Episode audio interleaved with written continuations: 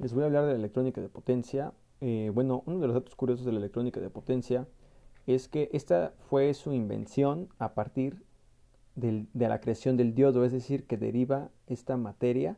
a partir del diodo, ya que, ya que los dispositivos semiconductores de potencia, que son los que se utilizan para aplicar este, la electrónica de potencia en algún controlador de calor, por ejemplo, eh, pues derivan del diodo, del diodo y del transistor, pero como el diodo creó primero, entonces a partir del diodo es cuando este, empieza la electrónica de potencia y la invención de esto.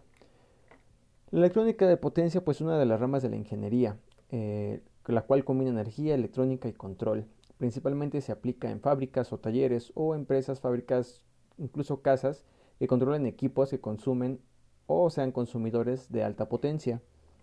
Eh, algunos de los productos donde se aplica la electrónica de potencia son los controles de calor, controles de iluminación, controles de motor, fuentes de alimentación, sistemas de propulsión de vehículos, sistemas de corriente directa de alto voltaje, este,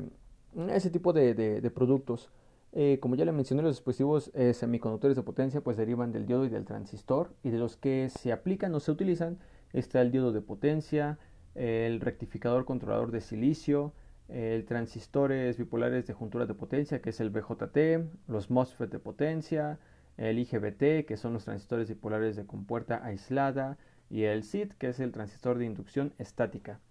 Eh, esta también tiene otra aplicación que es para los convertidores de la energía eléctrica, eh, la cual tiene una conversión de potencia. Eh,